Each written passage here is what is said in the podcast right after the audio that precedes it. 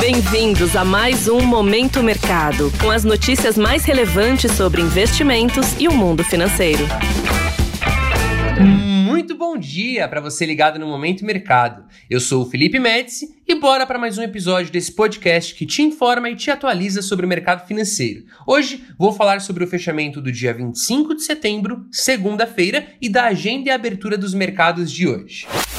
Cenário internacional. No mercado internacional, o dia foi de fechamentos mistos. No velho continente, a maioria das bolsas fecharam em queda, com a percepção dos investidores de que possivelmente os juros dos países desenvolvidos ficarão em níveis elevados por mais tempo para diminuir as pressões inflacionárias. Além disso, as incertezas sobre o mercado imobiliário chinês, depois que a empresa Evergrande perdeu mais um prazo de pagamento e disse estar incapacitada de emitir novas dívidas, aumentou, pesando nos negócios das das bolsas globais e também nas commodities. Já nos Estados Unidos, mesmo em meio à aversão ao risco, o setor de energia se destacou, uma vez que os preços do petróleo ainda estão elevados. Além disso, as ações da Amazon subiram mais de 1% depois da empresa anunciar um investimento de cerca de 4 bilhões de dólares em startup de inteligência artificial. Assim, os três principais índices acionários de Nova York avançaram, com o Dow Jones e S&P 500 subindo ao redor de 0,4%. Na renda fixa, a percepção de que os juros ficarão elevados por um período mais longo na maior economia do mundo pressionou para cima os rendimentos dos títulos públicos americanos, que subiram em todos os vértices. O destaque ficou para a T-Note de 10 anos, que avançou para o seu nível máximo em cerca de 16 anos.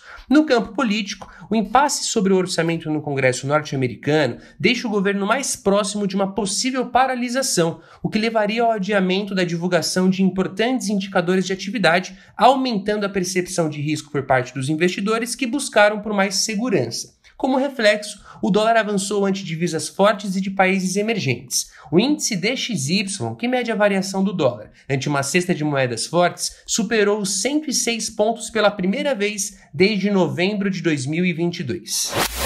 Cenário nacional. Por aqui, no câmbio, o dólar avançou ante o real, acompanhando o movimento de fortalecimento da divisa americana vista no exterior, em razão da alta dos juros dos títulos públicos americanos e das incertezas sobre o mercado imobiliário chinês. Isto porque a percepção de enfraquecimento da economia chinesa leva a uma queda generalizada dos preços das commodities, que por sua vez impactam negativamente as moedas de países emergentes e exportadores de matéria-prima.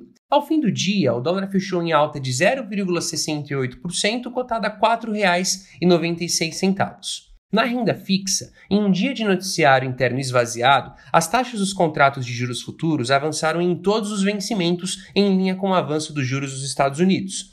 Destaque para as taxas mais longas, que são uma espécie de termômetro do ambiente externo, que subiram de maneira mais acentuada. Desta forma, as posições tomadas, isto é, que se beneficiam com a alta das taxas, foram favorecidas. Na bolsa, em um dia de giro fraco, o Ibovespa encerrou em leve baixa de 0,07% ao nível dos 115 mil pontos. Mesmo com a queda generalizada das commodities, em decorrência das incertezas sobre a economia chinesa, os papéis da Petrobras subiram 0,65%, contribuindo para mitigar o efeito baixista visto no exterior. A maioria dos grandes bancos e Vale terminaram no campo negativo. Assim, as posições compradas no principal índice da bolsa local foram levemente desfavorecidas.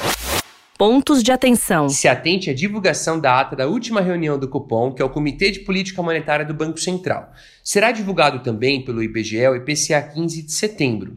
Nos Estados Unidos serão divulgados os dados da confiança do consumidor de setembro e vendas de moradias novas em agosto. Sobre os mercados, agora pela manhã as bolsas asiáticas fecharam em baixa, com os investidores preocupados com a economia chinesa e com uma possível paralisação do governo americano frente ao impasse sobre o orçamento no Congresso. As bolsas europeias operam no vermelho, com os agentes de olho na possibilidade de juros mais elevados por maior tempo e com as incertezas sobre a China, enquanto que os futuros de Nova York também operam em baixa depois dos ganhos modestos de ontem. O EWZ, que é um fundo de índice que replica o índice de ações brasileiras negociadas em Nova York e que tenta acompanhar o Ibovespa no Brasil, opera no campo negativo agora pela manhã. Desta forma, termina o Momento Mercado de hoje. Agradeço a sua audiência e um excelente dia. Valeu! Você ouviu Momento Mercado com o Bradesco. Sua atualização diária sobre cenário e investimentos.